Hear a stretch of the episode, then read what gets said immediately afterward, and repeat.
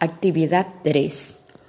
Después de tener muchas emociones, vas a utilizar tus colores y a pintar cada una de las palabras. Puede ser poniéndolas en un círculo o subrayándolas. Tiene que leerse bien la palabra. Aunque te recomiendo diversificar los colores, no hay problema si se repiten. También puedes jugar con las tonalidades, por ejemplo, más claro u oscuro, como tú quieras.